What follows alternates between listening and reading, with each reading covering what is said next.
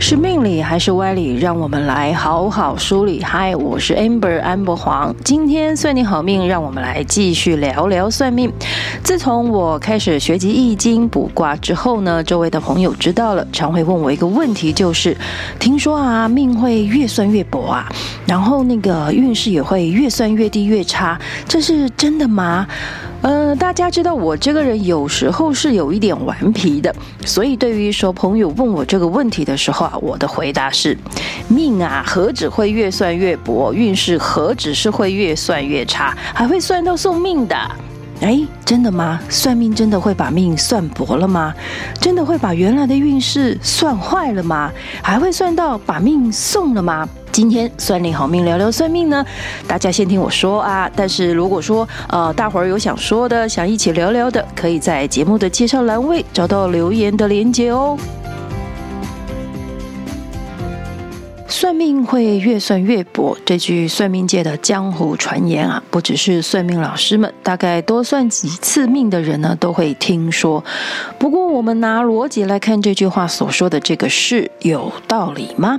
那算命不是成了杀人利器、害人不偿命的方法了，还是这是一句警告大家不要去算命的警示语呢？算命会把命越算越薄，就这话字面上所说的，其实是不成立的。首先，人生的命运是无法丈量的，也没有丈量的标准。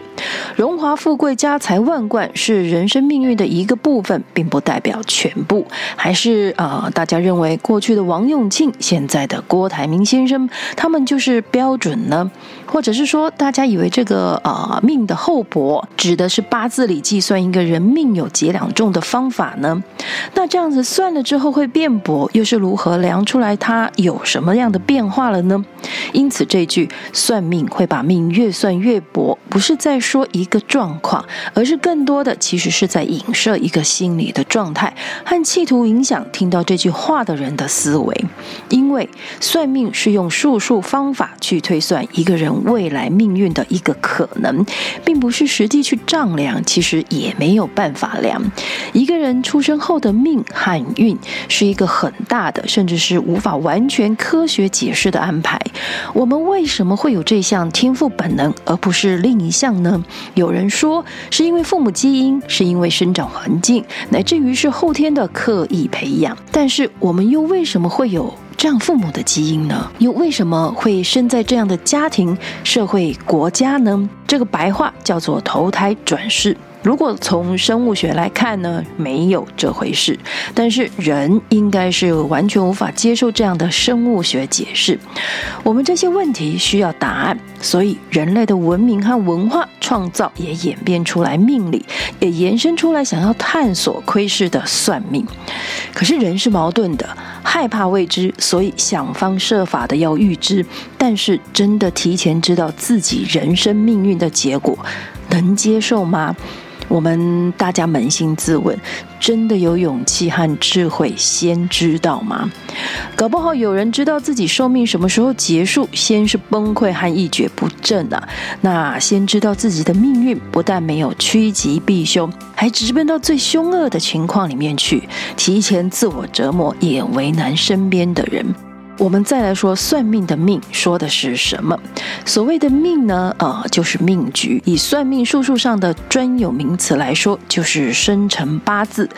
这生辰八字就是我们出生的日期时间。好，我们现在惯用阿拉伯数字来记录表示。中国古时候呢，是用天干地支来记录，也就是甲乙丙丁子丑卯酉。哎，这个我们在聊聊算命的单元的第一季的第七十六集《天干地支的神话传说》里。里面有聊过了，所以这个命局就是我们的出生啊，这是无法改变的。我们应该是没有一个人可以重新啊，再再回娘胎啊，再重新被生一次吧，对吧？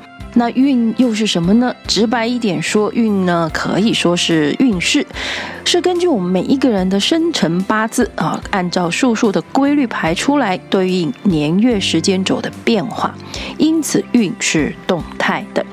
命是不可变的，运则是动态变化的。这两相交替的结果呢，就是我们常说的命运。一个不会变，一个一直在变的因素交替作用下呢，其实是一种矛盾的。但就是这个矛盾，所以人生命运是属于哲学的范围。我们都在寻求自我存在和存在的价值，没有那么多神神叨叨的事情啊。呃，会有这些以讹传讹的江湖说法，是因为古时候的明智未开，怎么有办法说上哲学的事情呢？所以只能很表象的说，哦，来传递命是会越算越薄的。这个用意是在劝人不要过度的依赖算命，只想预测和预知自己的命运，因为知道了未必是招架得住结果的。不过这样我们就不要和不该知道自己命运的真相吗？孔子在《论语》里有这样一段话：“不知命，无以为君子。”不知礼，无以为利也；不知言，无以知人也。白话的解释呢，就是说，一个人如果不知道自己的天命呢，就做不了君子；不知道做人应该有的礼仪，也就是人际间的礼貌、应对、进退这些呢，就难以在社会和群体里跟人相处和生存。如果不懂得辨别语言里的意思是非对错，那其实是无法真正了解到别人的。这些都是在说，一个人要能知。知命、知理、知言，而且这是很重要的事情。孔子说的“命”是命运和使命，知道自己的命运，完成自己的人生使命。呃，生老病死是我们每一个人都无法避免的事情，接受这些生命历程的安排，而在活着的时候呢，知道自己的使命，进而完成使命。但是我们怎么知道这辈子自己的使命是什么呢？我们的人生使命难道就是父母口中说的念书、考好学校、工作、赚钱、买车、买房子、结婚、生孩子吗？我们自己的人生使命是需要自己去寻找、去发掘的。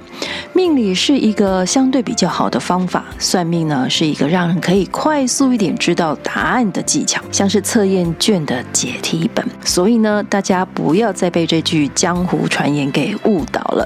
但是过度的依赖算命，确实不是件好事情。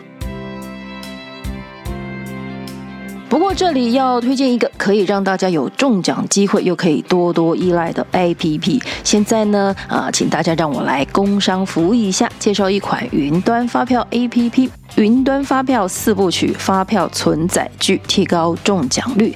财政部中区国税局提醒您，完成云端发票设定四部曲，立即享有自动兑奖、中奖主动通知、奖金兑领、避免发票遗失或是忘记领奖的多项好处。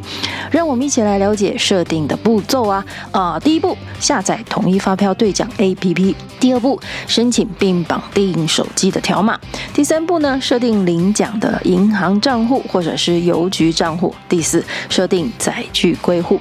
建议大家使用会员卡储存云端发票的时候呢，要记得啊，会员卡要归户到手机的条码哦。如果没有归户呢，只能透过营业人中奖发票的通知才会知道中奖。那如果我一个不小心呢，很容易就错失通知而错失领奖的机会，非常可惜的哦。那呃，云端发票呢，除了一般的奖项，还能享有云端发票的专属奖兑奖资格哦。